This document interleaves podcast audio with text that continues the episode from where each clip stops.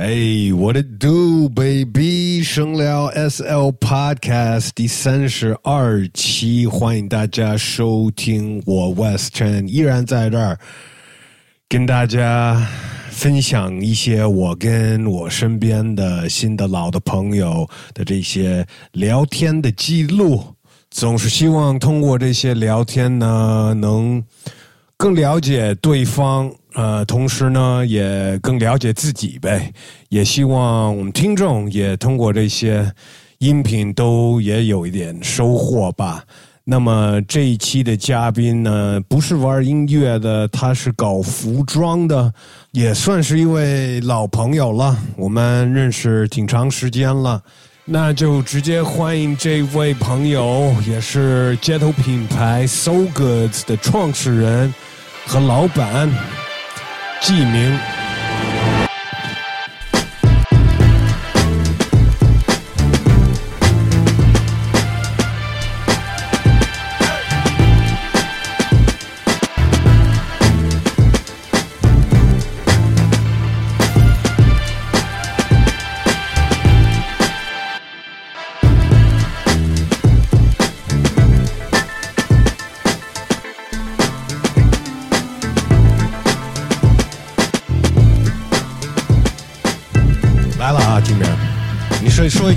试一下音。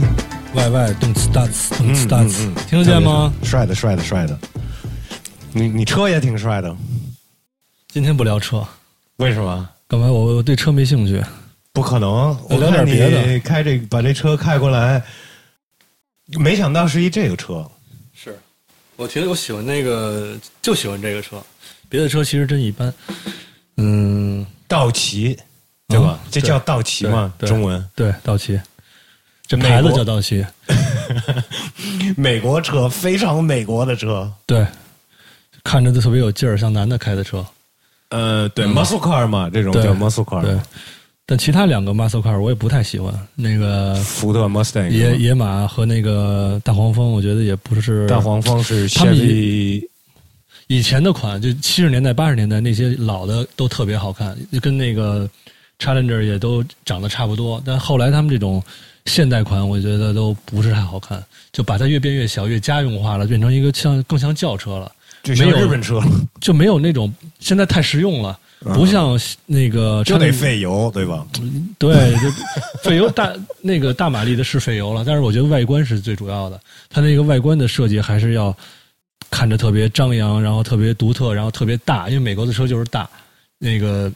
特点就是大，因为美国路可能可能跟美国的路都很宽有关系，人什么的里面里边的车里边的人，我觉得都有关系。你这个就是 Dodge Challenger 是吗？对，道奇 Challenger，然后地狱猫哪年？一六年的还是一七年的吧？哦，这边是这算是进口的车吗？只能这车只能进口，就是没有四 S 店，四 S 店不卖这车。只有在那个天津港口有卖的，就等等于中国进口的车不是分两类吗？一类是正经开那个专卖店进口的，也就是四 S 店，这种我觉得都挺蒙人的，而且他们那个赚的钱特别高，而且进口到中国的他们都换好多零件我觉得买车我还是觉得不要去那儿，修车也不要去那儿。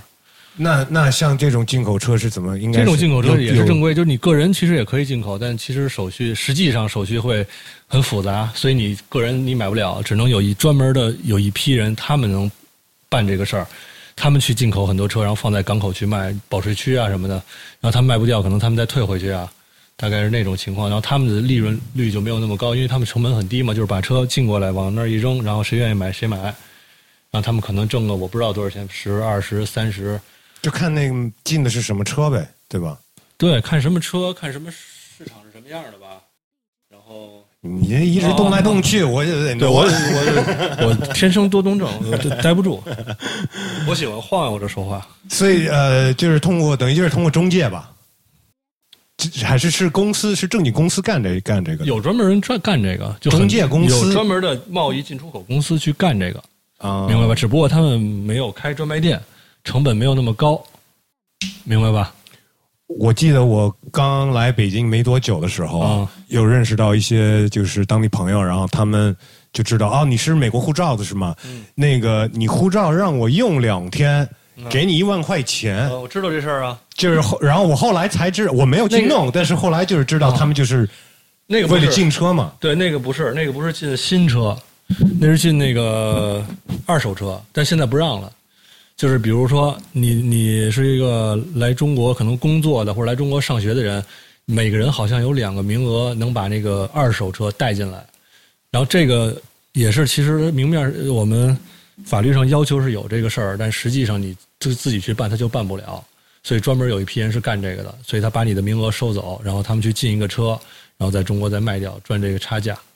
嗯，现在没有了，我听说现在二手车不让进了，就是我我用我的护照，我还是不行是吗？现在不行了吧？现在没有这个业务了就。所以你再也不会看到老款的一些国外的这种。老款我觉得分点了，他让你进的二手车也是近几年的，不可能是什么六十年代、七十年代的。就六十年代、七十年代到这儿，可能一年检就报废，这算垃圾，这在那个法律上算洋垃圾吧。我们这儿没有，我，你骂人！我没骂你也没买啊。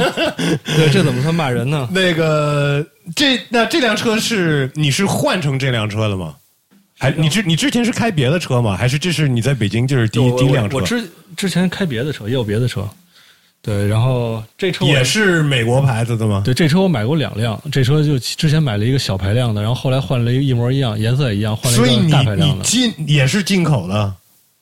这车只能进口啊，就不用不用我去进口，就去就天津就有卖的。那这些进口车是不是也得就是要交税的，对吗？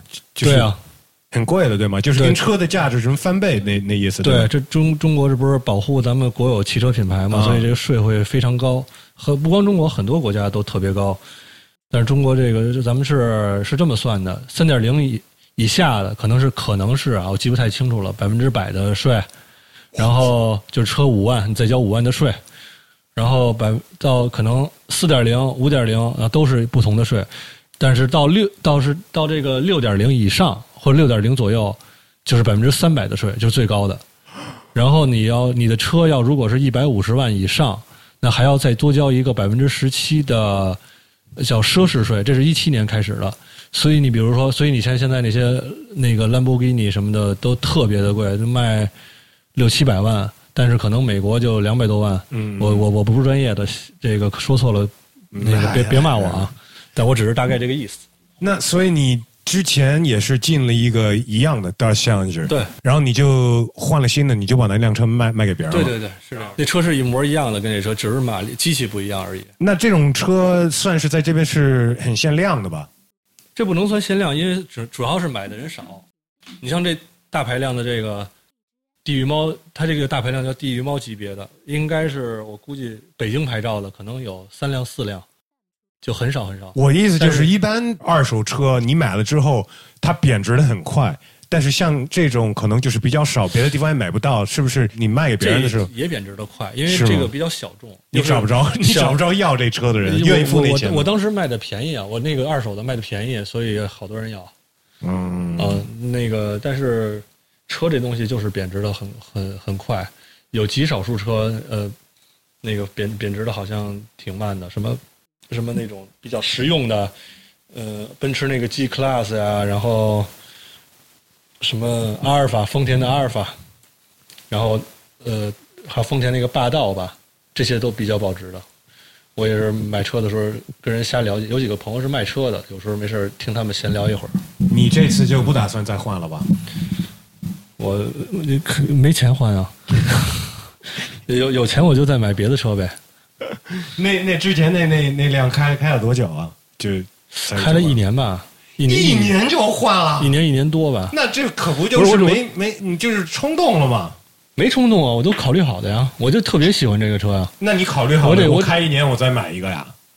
没有，我开了一年，我觉得这车不错，然后后来正好碰上那会儿手里也有点儿那个闲钱，哎呦，有点闲钱，然后在家属同意的情况下，然后置换了一辆配置高一点的，因为这个，我觉得人就活一次，年轻就一次，所以你还是想你喜欢的东西能尽量的去体验一下，嗯，嗯对吧？给自己一个机会。嗯嗯嗯，如果我觉得老了，你可能也有钱买这东西，但是那会儿你开的感觉肯定是不一样的。这种挺冒险的，因为一般买车都是先试开一段时间嘛。但是你、这个啊是吗？？中国没有吧？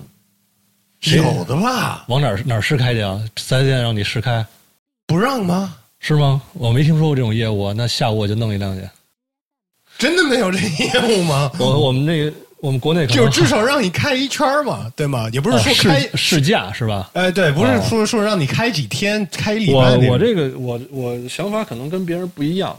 我买什么东西好多都是图外表，然后呃，这车我看见了，我也不管它好不好。其实我那车特别难开，就它手美国车就是不好开嘛，对吧？也不是所有美国车，我觉得我那车主要是一手动挡，然后它马力大，所以它那个离合还特别硬。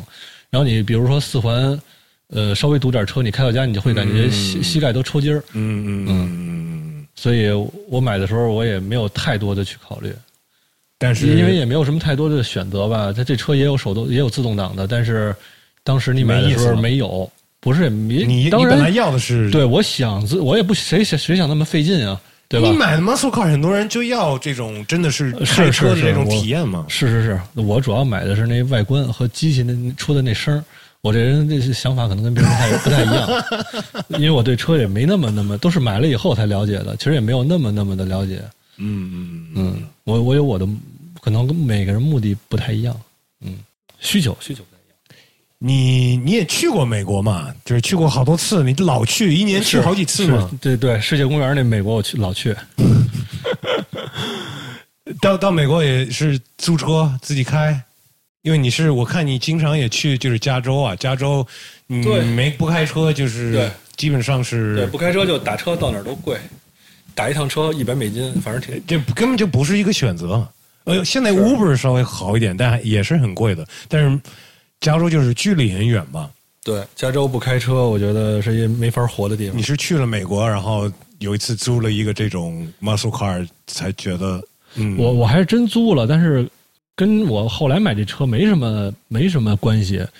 那会儿特别早以前，好多年前租过一个大黄蜂，特别难开那车，然后里边还特别挤，特别小，但就是普通的租一个车，我觉得，然后看那不错，然后也没开过，然后就租了。但是那个车可不太好开，帅，关键是帅。那车也不帅，我觉得。不是，我说你这车哦，对这车我自认为挺帅的，别人怎么看我？是是开这种车，你要是就是停到红绿灯那儿，然后旁边一个好看的女孩子，你就得给点油，让那车车车车出点声儿，让他注意到你的吧？是这个是 是这么开的吧？我我可能过了那年纪了，我我更想拿手挡挡住自己的脸。你你别看见我了，还是我那车窗都特特别黑，你没发现吗？人人也贴看了膜，对我贴的特别黑的膜，人也看不见我，所以我我也不怕他看，我知道他看不见我。只要你能看见人家，是？我我更喜欢我看得见别人，别人看不见我的感觉。所以你是那种老在室内戴着墨镜的那种吗？偶尔偶尔偶尔，还真是。你觉得室内戴墨镜是一个可可以做的一件事儿，还是一个就是呃，come on，别别在那个我觉得怎么穿衣裳和怎么生活生活方式是一个绝对自由的事。你不，你我不在说那么所有的，嗯我只在说室内戴墨镜，明白或者是晚上戴墨镜对，。所以我说我的想法是刚才我说的那样的。我觉得什么东西都是自由的。那其实每个人都有自己的选择。他甭管是戴墨镜，他戴一戴俩瓶子，戴俩瓶子顶儿在眼睛上，我觉得也没事儿啊。那主要就是看那他怎么去戴这东西，然后别人怎么看，他自己怎么看，是吧？我觉得我觉得没事儿，挺好的。尤其年年轻人，如果他想就是年轻人都喜欢酷一点儿，对吧？那去墨镜可能也去不是去夜店，他也不摘墨镜。我觉得没关系，挺好的呀。但是当你看不见，然后你撞到墙的时候，就不是很酷了，你知道吗？是我我我，对就实际上你你肯定看不清嘛。对什么事儿都是有利有弊嘛。那你你想装酷呢，你也得承受装酷的成本，掉坑里还有可能呢，对吧？夜走夜路还有危险呢。呃对啊，嗯对啊，所以说我就我我就觉得，就是晚上或者是根本就没有必要的时候戴墨镜，有一点“装酷”这两个字里面那个“装”的那部分有点 有点有点放大了，你知道吗？是是是，可能你过了那年纪了，我觉得就你你装不了，所以你有点嫉妒人家。我从小就不会好吗？我从小就有这种想法，就觉得啊，这里面又没有阳光，为什么要戴墨镜啊？但我我知道也有另外一个原因，嗯，有的人就是可能开眼圈什么的。对，青光眼必须戴，青光眼好像看不了光，是吧？我对啊，反正有一票人是人真有眼睛有问题。我有一个给我我给我剪头发那哥们儿就是，他就不会戴着墨镜给你剪头发吧？没有没有，我跟他出去过，我们去尤其去夜店，他必须戴墨镜，他都看不了那光。也有这人有这有这个这种情况，嗯嗯嗯所以说呀，还是那个呃自让人随便自己选择吧。对对对对吧？对，是是是啊是啊，我肯定管不了人家呀，我只是就是自己说一下我自己想法呗。是明白明白。呃，我们哎，我我插句话啊，没事，哎，天宝，你把那个咱们那 PNG 那矢量图，昨天发那个再发一下到那两个邮箱，他们说没收着。天宝 PNG 啊，PNG 图欧了，够忙的，老板，两个手机，嗨，没办法了，两个手机是怎怎么怎么分的呀？这这能说吗？是一个移动，一个一个联通是吗？一个方便跟国际社会沟通，一个方便跟国内社会沟通的。怎么怎么怎么方便来着呀？这说了，这说了一会儿，那个不能播，你剪了啊。这这个我那个是香香港号，香港号就你等于可以上所有的 Instagram，然后上那个这无所谓啊。Facebook。不过这个现在马上就翻墙都算违法了，所以你我说了以后，万一有人注意到这个，给这功能停了怎么办？哎呀，这不是我自己只要你出过国，你到那边办一个电话卡，买了一个电话，那那拿回来使，跟跟在这儿旅游的人不是一样的吗？是呃什么跟这儿旅游？就比方说一个、啊一个一个一个一个美国人到这儿旅游，他用的是他的美国那卡，那他在犯法吗？也不在嘛。不犯法是，到时候人家通过某种技术给你给停了怎么办？我这不是搬起石头砸自己的脚吗？其实你这个就是，我觉得你这个是算是正规的办法。呃对，是的，你要是用那种软件，才是像你说的这是是，但是那个这个对，没错，您说的对。啊，所以就是为了对，我就是为了上网用的，就因为我们那工作上有很多需要，然后包括那 VPN，你觉得不好使？肯定不好使啊。我嗯电脑上可以用 VPN，电脑 VPN 好像常年都能使，手机版的不行，手机版的又会有很多问题。嗯嗯嗯。哎，说实话，他们要是把这事儿管得很严的话，早就把它不是不是，VPN 这东西我了解过，这个东西就是跟蟑螂一样杀不死的，就因为它那个，我我认识一人特别懂这些东西，他是专门搞这个网络但你这块儿的。说苹苹果店里都有卖的呀卖什么呀？，VPN 啊，你说 Apple Store 那个？对啊。这这个是没问题啊。但是有一些软件是他们不允许卖的呀，那这个他们都，你懂我意思吗？他们是让那些东西在那里边被卖的呀。不是，我觉得他肯定是不想让在里边卖的，但怎么这个是一个什么情况？他怎么在那儿卖？那咱就不知道了。我听说还有卖一些能能那个看黄色网站的那个软件呢，他也能卖，好像也能下，也能从那里边。这个那所以那那手机就有有有，我这都满了。我呃 OK，所以其实不是分呃工作和个人的事情。对对对，没错，这个两个手机都是明面上的，那你出国就不用带这中国手机了是吧？我都得带啊。在国外也是，因为你在中国的手机用中国的卡，你到了国外一样还是用不了 Instagram，除非你连当地的 WiFi，明白吧？所以我为了方便，我就把这两个功能在我手机里边都给它分开。所以你就带国外的那个手机啊，去去国外的时候，那我号码呢？这打电话怎么办？没有人知道我那个。你看你给你自己添麻烦了呗。没没添麻烦，这这是我们国家制度给我添麻烦了吧？OK，呃，我们上次见面也刚好也就在国外，呃，在巴黎，然后你那次算是算是工作去了吗？对对对，肯定算是工作。我我我我从来不出去玩去，去哪儿都是工作。要要不出去玩就不是我一人，要不出去工作那肯定不是我一人去。你是把工作当成玩儿，还是把玩儿当成工作了吧？这两个都对我，我认为我的工作就挺好的，挺我挺幸福的，就是因为我的工作就是我的兴趣。嗯嗯，这个很重要。我小时候就喜欢我现在干的这些事儿，然后球鞋呀、衣服什么的。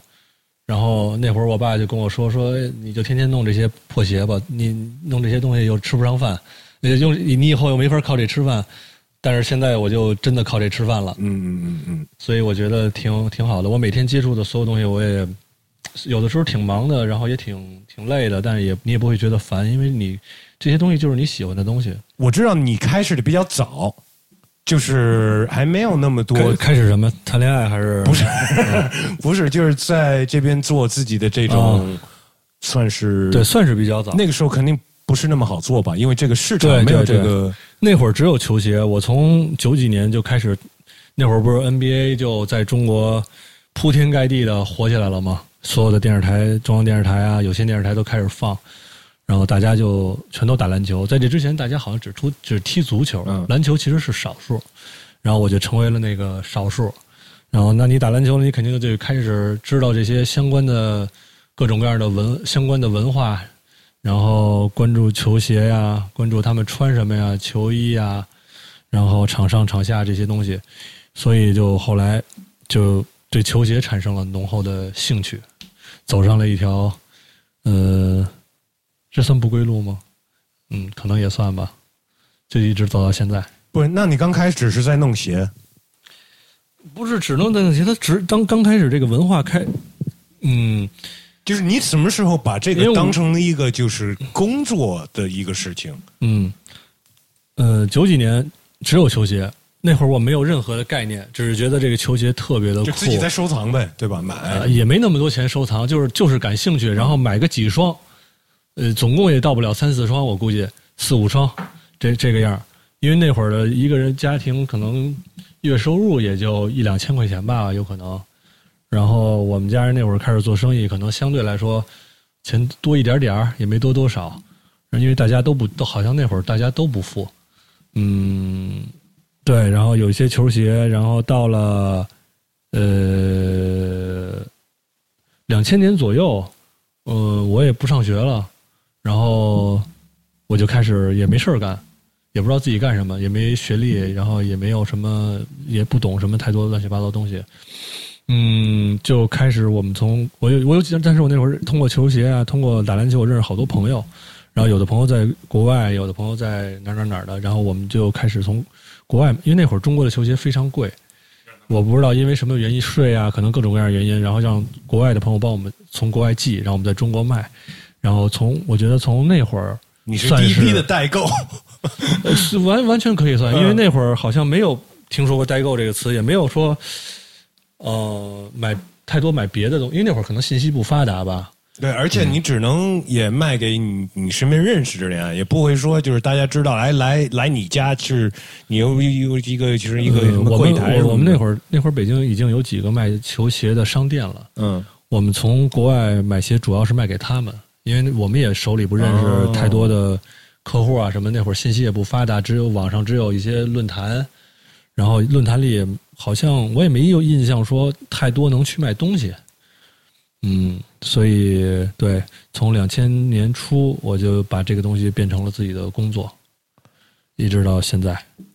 那你做 Soga 之前，我知道你做了一个牌子叫 Mess，你那个那个是你第一次就开始做服装的时候吗？对，发展轨迹是这样的：先是有很多球篮球鞋，然后篮球鞋那会儿，嗯，火的时候开始有国外有 Dunk SB，就是 Nike 出的这个滑板鞋，然后从那儿以后，我挺喜欢。对，从那儿以后，所有人的注意力都跑到 Dunk SB 这儿来了，就觉得哎，这个鞋居然还能这么玩儿，然后还背后还还有这样的故事。因为以前篮球鞋它只有背后只有篮球故事，嗯嗯只有那些科技，然后这个球员在打上打的在场上打的怎么样，但是 SB 就不一样，哎，这个是什么给巴黎出的，那个是给伦敦出的，这个是叫什么 Bison，、嗯然后那个是叫什么 Simpson，还有很多个，还有 Heineken，很多很多新的故事到了这个领域里边，然后这给了我们，我觉得给了好多年轻人新的启发，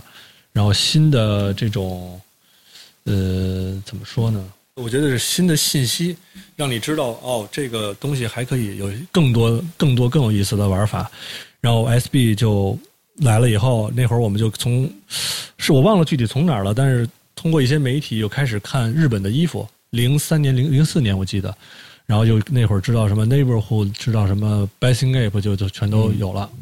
然后当然还有 Stussy 啊，然后 Supreme 那会儿都其实很小，不是大家都知道。然后就开始我们又从日本买很多衣服到中国卖，买那会儿牛仔那个白那 Neighborhood 的牛仔裤啊，Basing 服。那个时候没有店呢，对吗？呃，我那会儿好像开了一个店，嗯就就就像一个买手店那样。啊，可对，算是买手店吧。然后那会儿我开店，然后就想起个名字，然后就完全我那会儿不会英文，但我那会儿那会儿还有一些外国的朋友，我那会儿然后但是我英文是完全不行的，呃，就随便翻字典，就就是一页一页翻的那种，然后找到 math 这个单词，然后就用了这个词，等于这个词就是从这儿来的。我觉得这个跟我的，因为那会儿我好像特那会儿我特别喜欢，也也听 hip hop，听 Eminem，我记得，嗯，然后我也听很多朋克摇滚的东西。九十年代中国不是摇滚特别火嘛，所以呃，什么唐朝啊，然后黑豹，然后窦唯这些我都特别喜欢。然后所以从小音乐这块也也没少听，嗯，对，所以我觉得我骨子里可能还是有一点朋克的那种感觉，所以选择了这个单词。我不是特特不是特别喜欢那种正面积极的单词，也也可能我觉得那那为什么是朋就是乱？对，我觉得因为那会儿其实我没有完全理解这个词的意思。我记得好像词典写的就是乱、乱七八糟，然后麻烦的意思。然后我，但我主要觉得，哎，麻烦这挺好的。我觉得年轻人有的时候就是一麻烦，然后会这性格就是那种，呃，可能会制造麻烦的。嗯嗯，我当时想法就是很简单的。所以那个才是你第一次刚开始接触到做自己的衣服了，对吧？呃，在那个之前，其实，没有没有，那会儿也没做自己衣服，那会儿只是开了一个店卖这些东西。哦我那会儿想到，那就我觉得我喜欢店的名字。是我那会儿想的，对店的名字，然后那会儿就觉得日本或者美国什么东西最新，我就我喜欢卖最新的，哪怕没有人卖的。Neighborhood 应该我算国内比较早卖的，那会儿两千多一个牛仔裤，是觉真的是很少有人买，大家看了都会惊讶的那种。但是很短的时间之内，因为那会儿经济也发展很快，就在一两年、两三年之内就开始有人买七八千的牛仔裤，当然人还是很少很少。呃，然后 Goros 我其实也是很早卖的，就零几年那会儿没有人买。我记得那个有有羽毛啊，有那种小的鹰啊，在店里摆了，都摆氧化了，都摆成黑的了，都 都很少有人问。然后没想到以前那么火，然后还有什么卖过什么？反正那会儿稀稀里糊涂那种稀奇古怪的东西卖了很多，那种 Barrel Break，反正我总之就是自己喜欢什么，看什么觉得有意思、好看，然后好玩、新鲜，全都卖。那我也我也不管卖出去卖不出去，卖不出去。嗯，只要只要不赔就行，呃，不不要赔太多。就其实我是一生意头脑不是有不是那么强的人，我嗯加的价格也不是特别的高，所以也就是是赚钱的，但是有很多东西也是卖不出去，也是会赔钱的。我对 Mass，我可能那个时候都没有去，我没有去过你的店，嗯但是我就记得你给我了一双内裤。一条哦，那是很很久以后了。那个是我们最早是在龙寺地下开的店，然后后来把地把店，我那会儿就想，那我既然这辈子想做这个生意了，不想干别的了，那我觉得就得做一个正式的。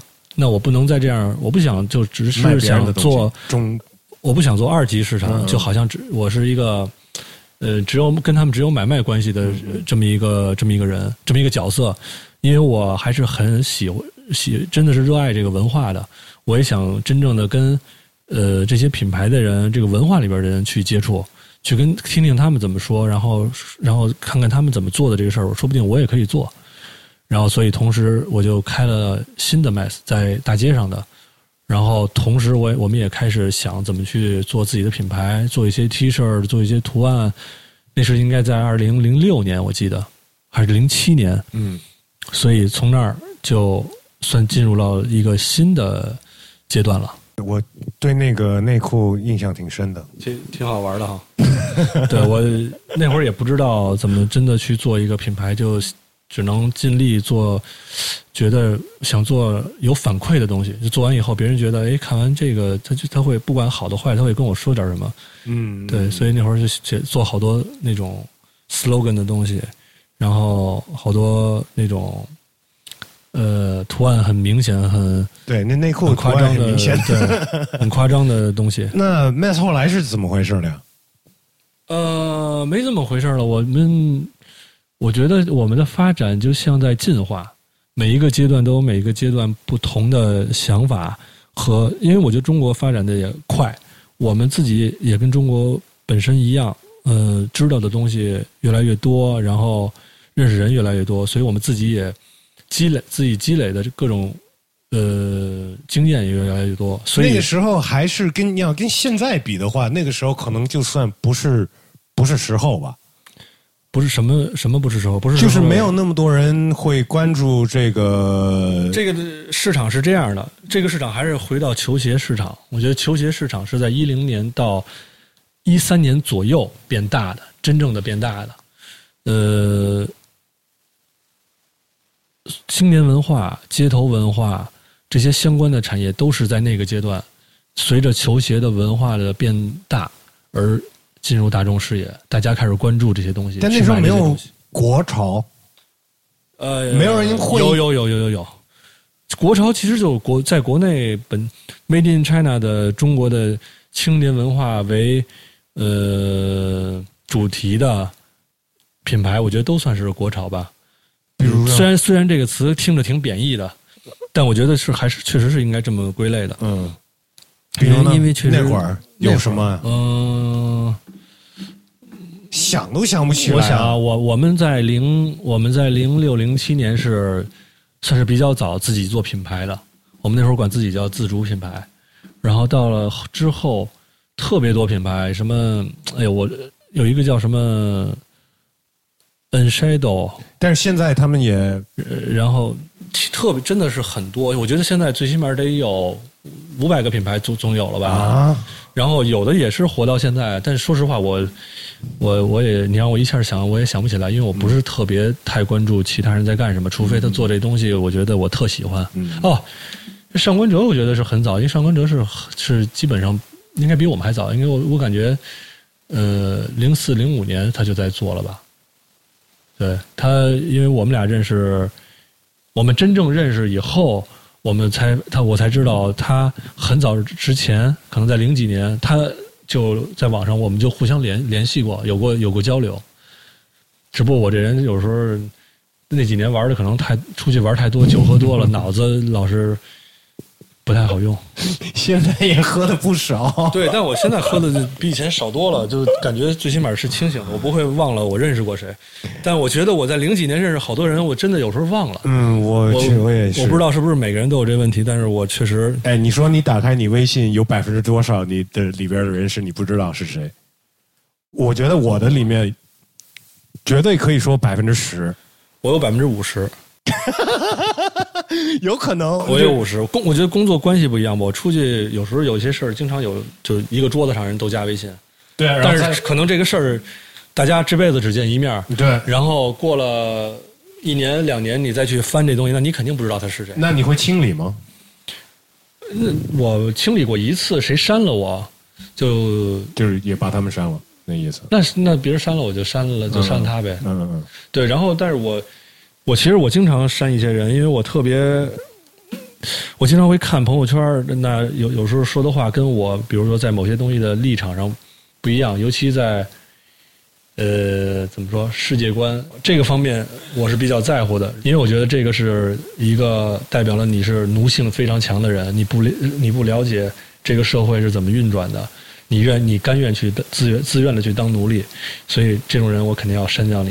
嗯，我是不玩了，朋友圈嗯，我不发，我也不看。你这在逃避呢？我觉得，嗯，可以这么说。我我怎么了？玩不过他们了？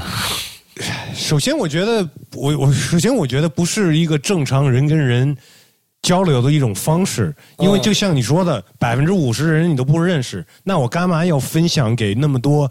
我我都不知道，这就是我那个朋友圈的那个名单里边人那么杂。这个这个你说你分享一个东西，我觉得微博你你至少你知道你是是公开的，我我那可能我嗯怎么说呢？我完全同意你说的，但是我跟你我我跟你的对朋友圈的看法不一样。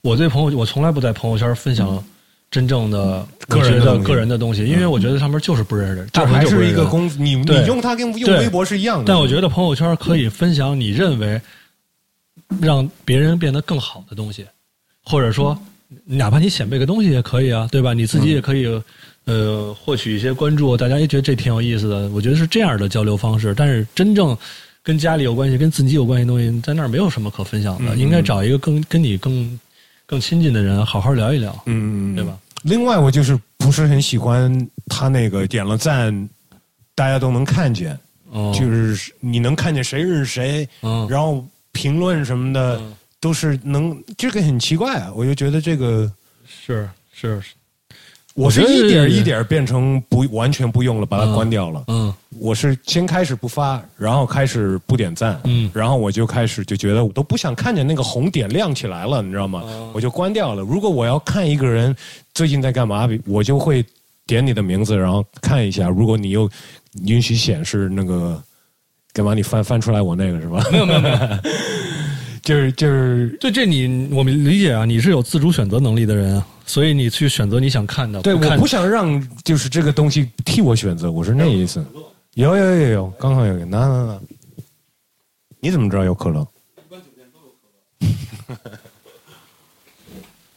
我可以喝喝一可乐，让我心脏跳得再快一点。你来之前喝咖啡了吗？没喝过，我不喝咖啡，喝我我基本喝不了咖啡。咖啡那个我对咖啡因比较敏感，喝完了心脏跳特别快，是吗？对，有一种心动的感觉。我不喝，也不喝茶，嗯，茶也不喝。茶我以前都是偶尔喝，不会刻意。我们家没有那个茶桌，也没有茶叶，但是像菊花茶就有。但是我也发现了，我这几年不知道为什么有一些特浓的茶，喝完以后就会心慌。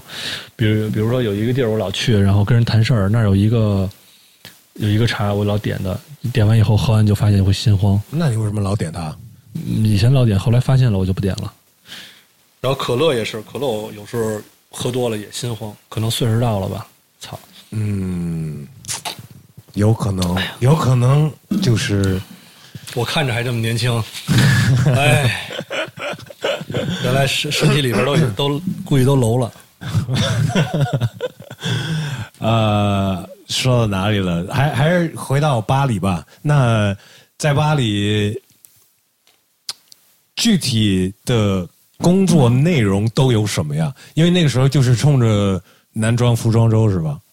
对，现在巴黎，我觉得以前我也没怎么去过，但是现在去这几年，我是这几年开始去的，做了 So Goods 以后开始去的。也是每年每年每半年我都去，然后现在呢，可能跟整个流行的趋势有一些关系。就像现在流行整个大的流行趋势方向，流行的这个呃，怎么说？大的是一个时尚领域的时尚的流行的趋势，流行元素里边有很多街头的东西占大大多数。嗯所以可能现在是这个原因，大部分嗯，全球在做球鞋的呀，球鞋的可能不是所有人，但是做呃街头的啊，做连那种奢侈品牌都有那个玩，就是沾这边了，就测这热度了。L V L V 是一个路易威登是一个特别好的例子嘛，嗯他就所有的他都用 Virgil 当设计师了，那些东西都是他用的里边元素都是跟街头有关系的，跟现在年轻人一些生活方式有关系的，不再是以前那种华丽的、特别高大高大上的那种感觉了。所以每年你都会去 Men's Fashion，每半年，每半年，就是就是在那个时候去。OK，对，一月、六月，所以它是每年有两两次吗？对，两次男装周，两次女装周。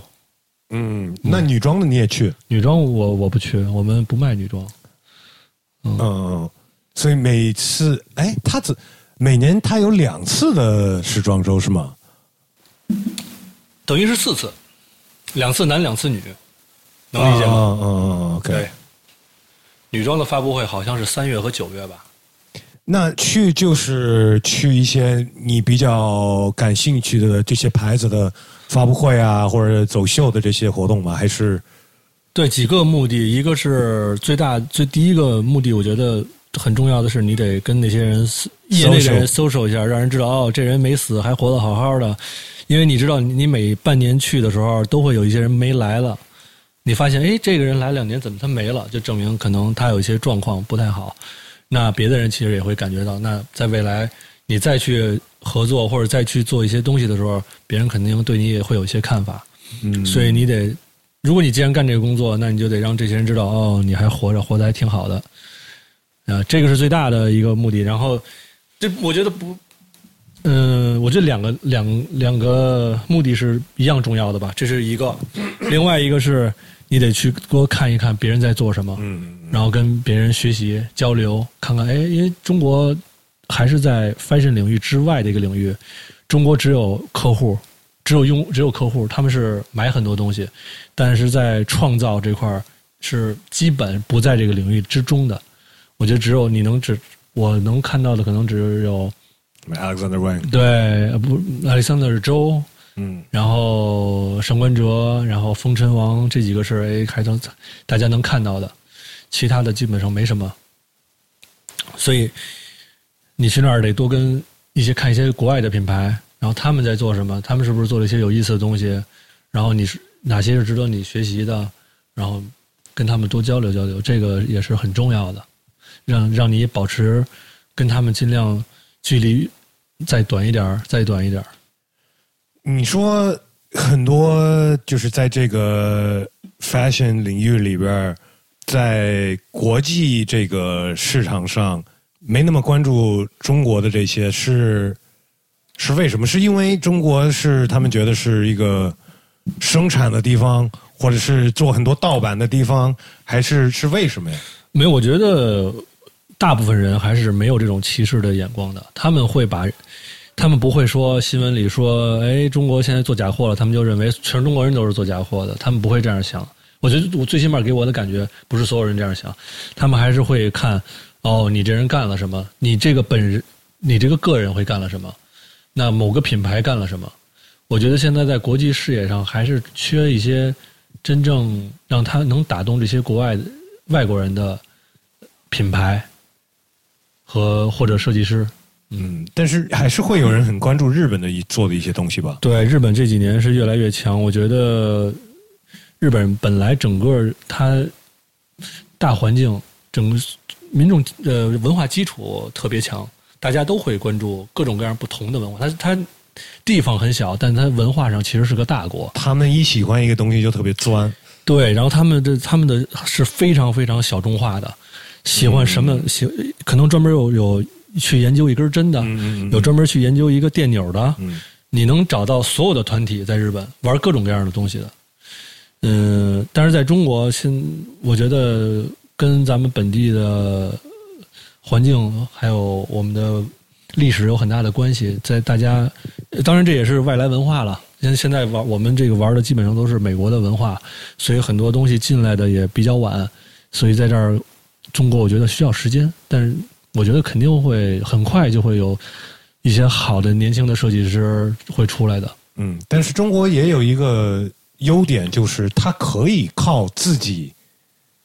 对中国的市场，市场对 就可以可以一直做下去。可能有一些小地方的人就就得靠国际市场嘛。嗯，你。我觉得，如果是特别偏远的，什么东欧那种，他就其实很难出来，他只他只能靠国外的市场。但他们确实也有不少那边的，就是做这些，其实也很少，街头品牌很少，就只有只有一个高沙，还有一个 Kiko，Kiko 是保加利亚的，高沙是呃俄罗斯的，他们都是签的日本公司，他们是靠日本发展起来的。他们在本地，我基反正目前我也真的不太知，我不太知道有什么他们在本地发展起来的品牌。因为我在俄罗斯待过，那个市场我觉得还是没那么的大。很你是在那边干嘛的？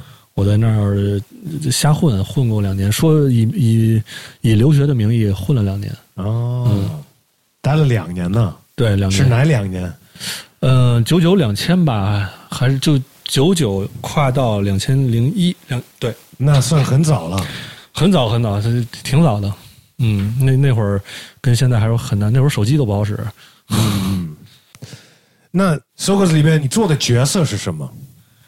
我的角色啊，因为我知道你首先你是老板啊，嗯但是我看你刚才比方说你发那微信什么的，你也而且你要去巴黎什么的，就是我我在我们这儿是多重角色的。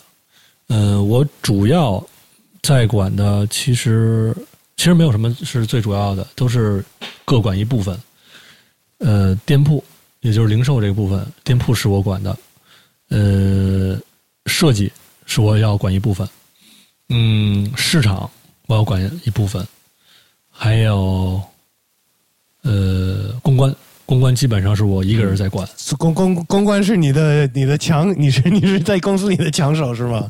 没有强手，是我我们在我们这儿，我这个东西代表牌子，对，只只能我来管，因为我们这个还是比较小的一个嗯，公司。是是是是。呃，你如果老板不出面的话，那谁愿意跟你去谈这个事儿呢？那我更感兴趣就是设计上面，你是出想法，然后人家去执行这想法的吗？还是这么一个？对设计上，我和我们其中一个合伙人，呃，我们俩来一块儿出想法，然后呃，我们有一个团队，有人专门负责跟工厂沟通去生产，然后有人负责去把我们的想法落实到一个纸上边儿，然后出这种呃这个这个工艺工艺单啊什么的，我们是这么一个流程。嗯我听也是 him 告诉我的，他说是你，因为你也老去美国，也也不是老去，没他去的多。是吗？我觉得美国还是你去的比较多吧，他比较喜欢去日本，我感觉是。因为我们那个节目也做了一批这个周边的 T 恤，我就当时在问他给一点意见，你知道吗？因为你们俩，并且是我认识的，就是呃这方面的比较懂的人，啊，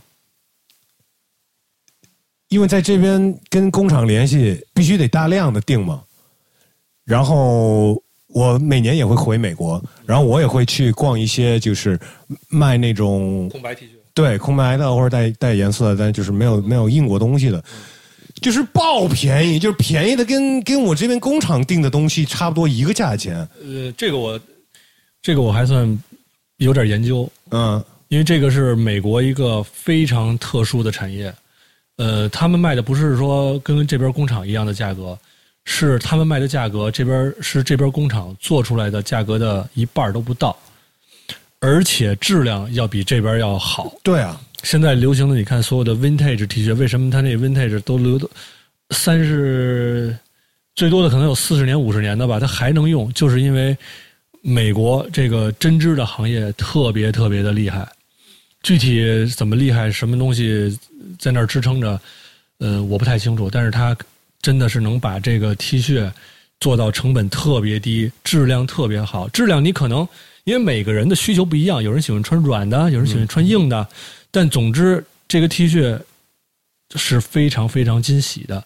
你在洗了几十年以后，无数无数次下水，哪怕它都破了很多洞，那个形状都不会变，嗯你还是愿意去穿它。它是一个能让你感觉很持久的东西。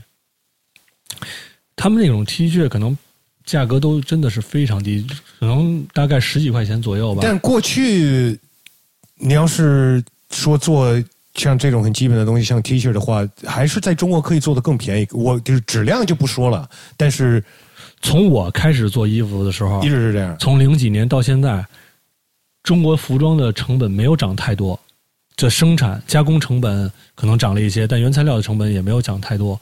所以，但是在零几年之前，美国那 T 恤就已经卖这么便宜了，就大概就是两美金左右。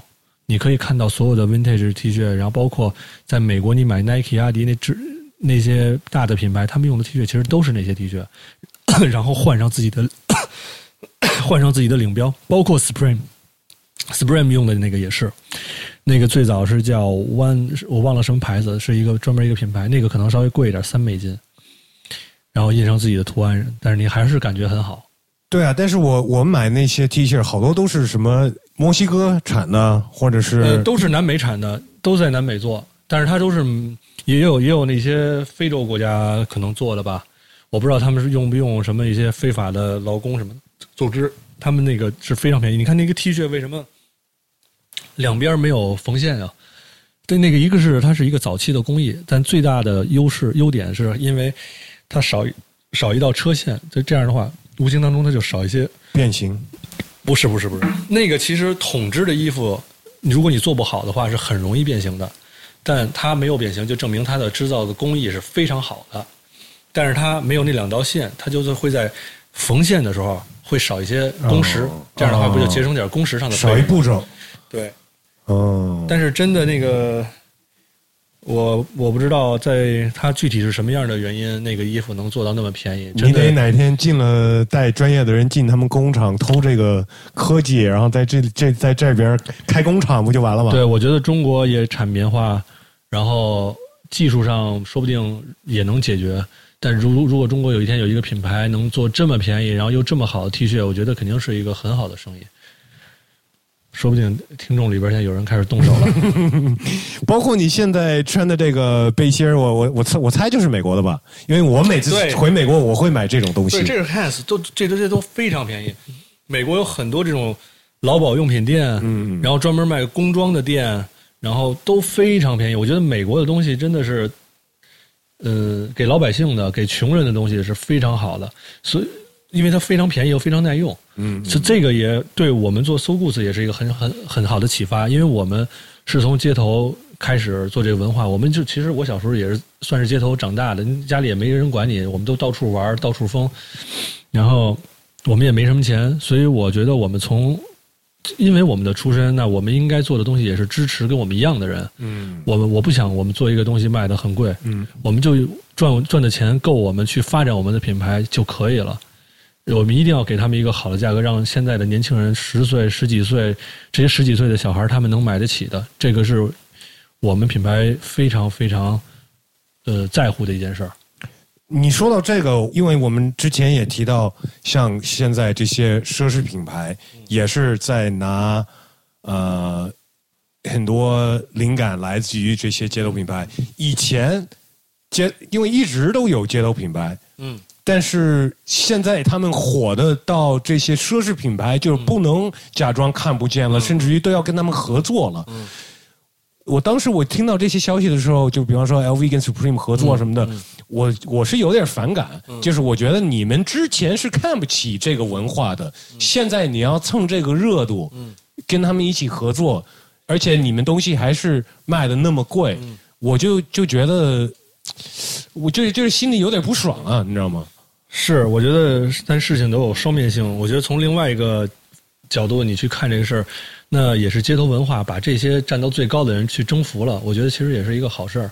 那让没也没没有他们的话，也没有更多的普通人大众去知道这个文化。你看现在所有大街上人，男孩女孩都穿，很多人都穿成这个样子。如果没有这些大的奢侈品品牌去在乎这个文化，他们去做这个东西的话，那我觉得他们也不会。这些普通人也不会穿成这个样，所以我觉得事情都有双面看，双面双面性的。我觉得那些奢侈品牌要是比方说呃找了原来是在这些 street culture 这些牌子的什么设计师啊，或者是把他们那个雇到他们的公司里面，我觉得这些都是好事。但是如果他们就是有点开始抄这些原来的这些风格。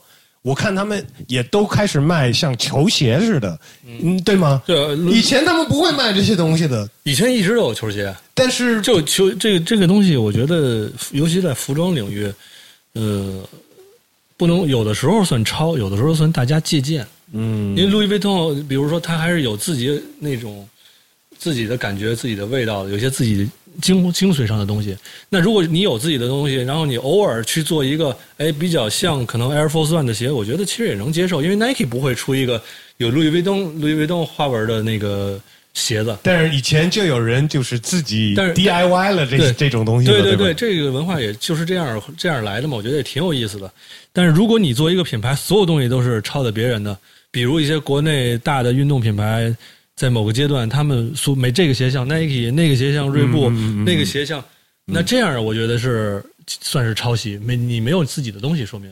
嗯嗯嗯嗯。哎，结束了，那走没有了？没有没有没有 没结束，但是呃，可以就是说到该续费了。不不是咱说你你现在说个叫开新店吧，是在上海开吧？对，是在上海。嗯、终于来上海跟上海人民，嗯、一起生活了，感觉非常激动。你是一直看好就是下一个店肯定是开在上海？对，这个我们都计划很久了。嗯，对，但上海不太好找位置，所以找了很久。贵。呃，上海我们这种店挺多的，然后大家消费好像去的地方也挺分散的，不像北京大家只去三里屯儿，所以要考虑的因素挺多的。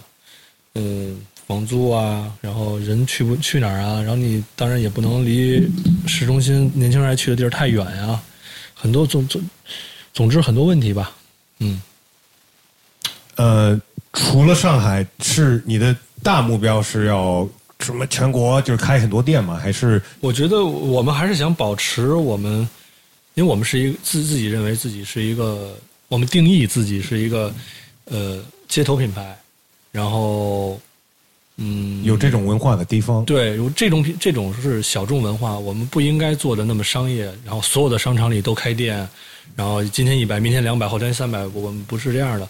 最起码现在这品牌是我们在做，我们还是想在我们用我们喜欢的方式小范围的发展。可能未来主要的城市或者我们我们会去的或者我们喜欢的城市都开店，我们自己就满足了。我觉得就挺好的了。发展的比你想象的快，还是慢，还是差不多？现在啊，嗯，我跟我想象基本上差不多的速度，这是呃我们能维持的一个速度吧。因为有时候不是你想怎么样就怎么样，你要看你的精力够不够，你现在人员配置很多问题你要考虑。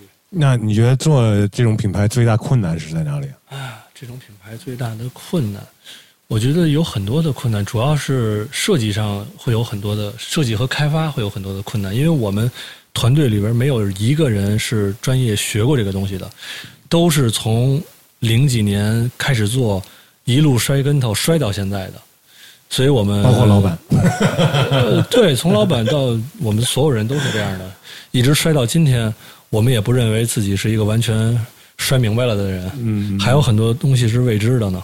嗯嗯，嗯，也对，这个是我觉得挺大挺大的一个问题。你们呃前一段时间有跟龙胆子他们专辑有做一个，就是等于他们专辑刚出的时候是在你们店里对，他们在我们这儿发售，因为贾伟也是我们龙男子，他们几个都是我的好朋友，然后我觉得在我们那儿卖也挺合适的，所以我们去，我们就一块儿来商量这个事儿。呃，就是当一个点而已，对吗？并没有说是，并没有做一些就是 crossover 的衣服啊，或者是没有，也许将来会做吧。是你有这种考虑吗？就是、对，当然我们我们这个品牌在发展的时候是很重视朋友的。我觉得这个文化就是很重视朋友的。你看日本、美国，你看那些品牌他们在做合作，都是基于他们先是朋友，而不是说他们只是为了商业目的去合作。当然有偶偶尔有一些品牌是商业目的，但你很明显能看得见的。或者至少也都是属于什么街头文化里边的东西嘛。呃，哪怕是主要还是看是不是朋友，因为很多人我都认识，好几我也是后来才了解的，他们也是哎，我不喜欢这个人，我不喜欢那个人，大家其实都很有有自己的性格的，他们只是跟只会跟自己喜欢的人一块儿吃饭，然后一块儿合作做一些产品。最后是一些固定的问题，我会问所有就是第一次上这节目的朋友，然后你可以就用随便什么方式回答，短的、长的，多解释是。什么？叫睡眠。就是一些固定的问题，这些问题我会问所有的人，就是那意思。呃，有没有什么东西是你不能没有的东西家庭？OK，你会做饭吗？不会，坚决不不会。坚决不不做饭。实在不会，我也我我我遇到这问题我有点懒。其实我觉得我想去做的话，应该是能做得出来，但可能因为我太懒了，在这方面，我的脑子不会去想吃饭这。其实其实我就好多东西我特别喜欢吃，但是我是那种我可能这一我能连续这一个月中午都吃一样的东西，你明白吗？对我这个吃的要求不高，可以这么说吗？对我对吃的真的是要求不高，嗯，可以这么说。可以每天吃个对，我就我最喜欢吃新疆，然后牛牛肉，然后烤的这种东西，然后涮的也可以。然后对，如果你让我一个月吃这个，我其实没什么意见。对有没有一个你最近买的东西，你觉得很值得或者很好，你可以推荐给大家？我最近好像买了一个汽车上的那个吸尘器，挺好的，三百多块钱。是就一直放在车里的，对我，我其实，嗯，最近我买什么了？最近我最近好像什么都没买。我平时衣服都是我们店里边会卖的品牌的，然后生活上也算是你买的呀。对。其实我想推荐一些生活上有意思的那种东西，但是我好像最近真的没有什么。汽车吸尘器对 可以啊，可以啊。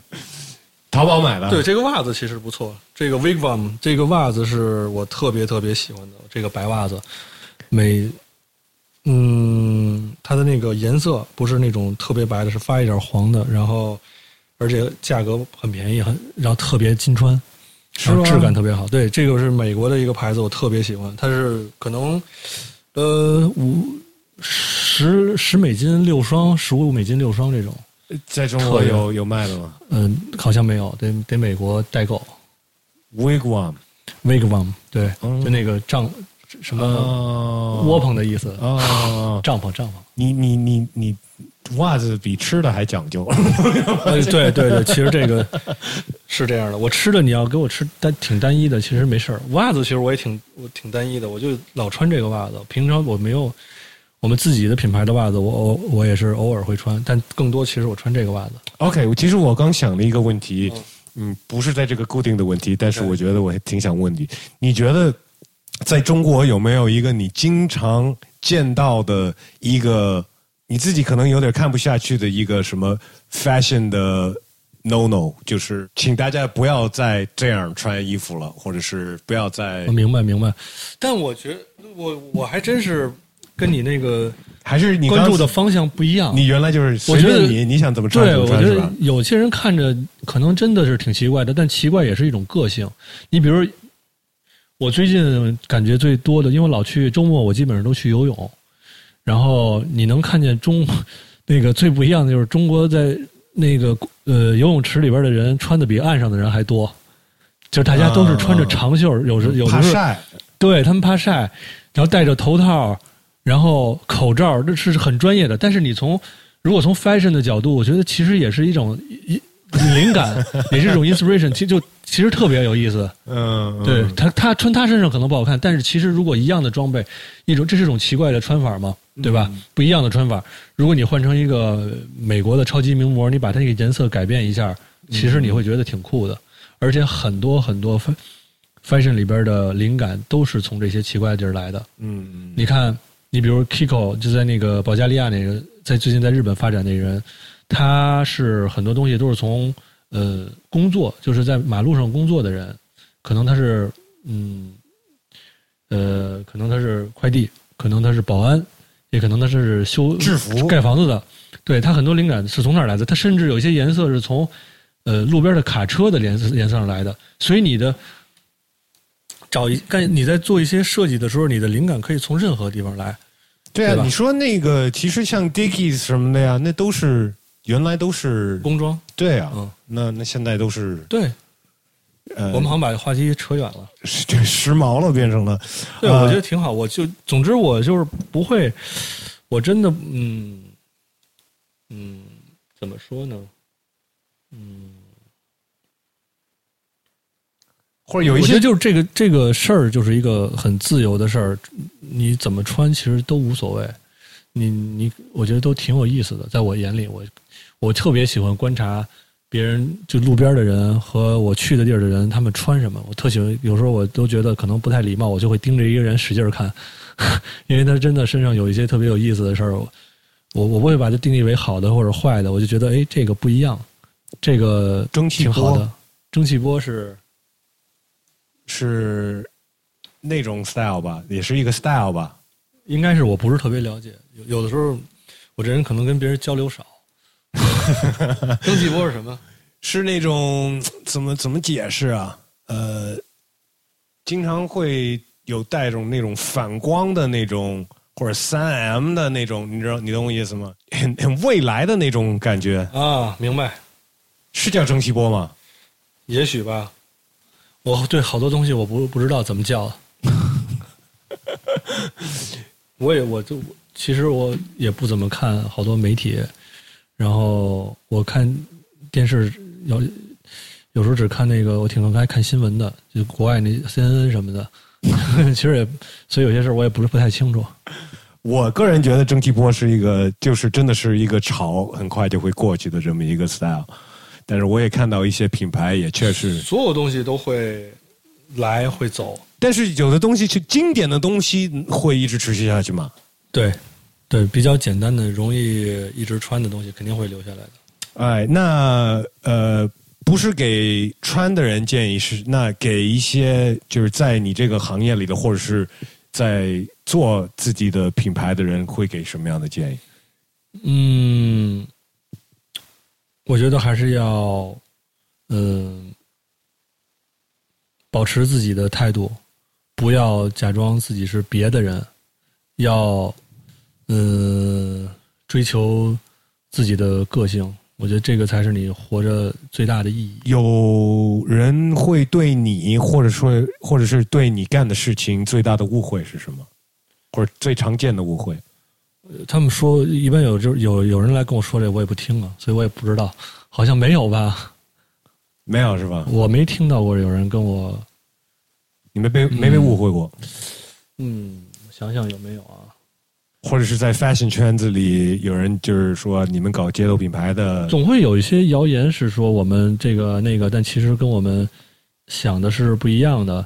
呃，当然这很正常了，因为我们也不会说说明我们是在干什么。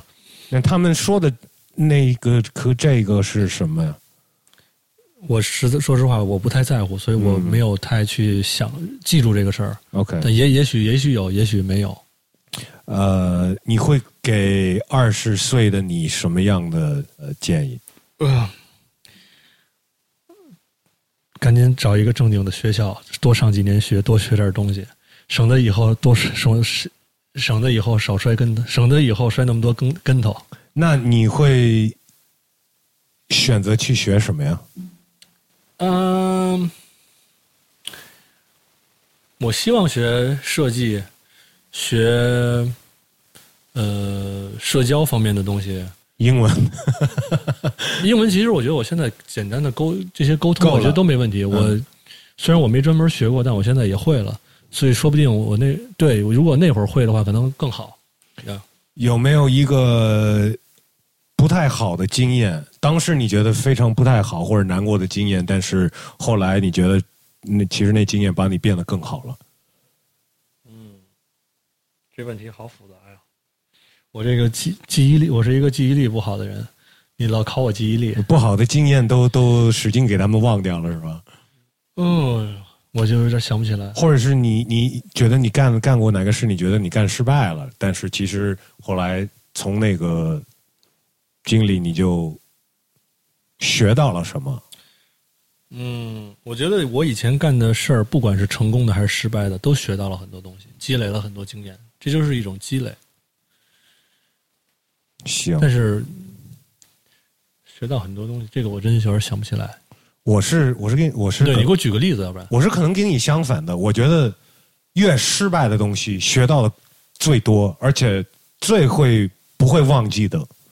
嗯，可嗯可能我嗯、呃在失败以后没有做深刻的检讨 比如比如说我喝酒了，生病了，啊。现在我明白了，要对自己身体好一点。嗯，我我还没那么想，我现在我还是我还是继续喝。的情况下，对，我就我会想，我对我每次喝多了以后，我都会跟我老婆说：“我操，我以后再也再也不喝了。再也不喝酒了。”然后第二天就马上可能就开始了。对啊，我恶性循环，我告诉你，我那就是恶性循环。对我每个，我我老婆说我每礼每个礼拜日都是会呃发誓要干很多事儿，然后励志。对我每个礼拜要励志，礼拜日的时候要励志干很多很多事儿，然后礼拜一就忘了。好，最后一个有没有你想进步你自己的地方？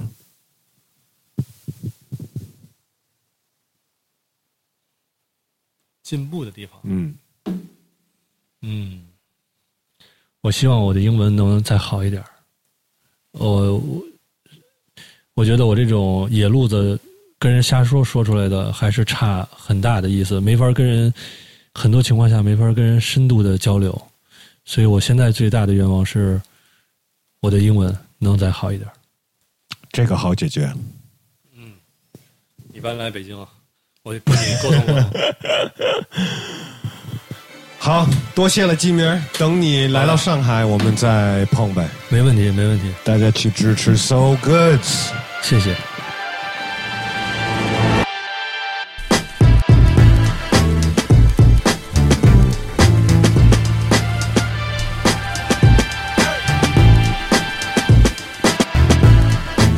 哎，感谢大家收听这期的声聊 SL Podcast。感谢我们这期的嘉宾季明儿，季明儿绝对是我觉得最幽默的一位街头品牌服装的老板。可能在这一段录音比较严肃，但是平时认识他的人都知道，特别能胡说八道。哎，呃，要提醒大家。支持我这档节目吧，目前还是没有任何广告，也不要你什么钱。那怎么来支持呢？最简单就是转发、点赞、评论，跟我互动吧。我最近在很努力的约各种各样的嘉宾给我录音，然后其实攒了好几期的节目了，已经。呃，目前最近就是每周在更新，但我不知道这个频率对你们听众觉得怎么样？要不要更快呀？如果一周更两次的话，是不是这么长的音频都听不过来啊？呃，听听你们的意见吧，随时跟我互动。最后要祝所有听众朋友们 peace and love，I'm out。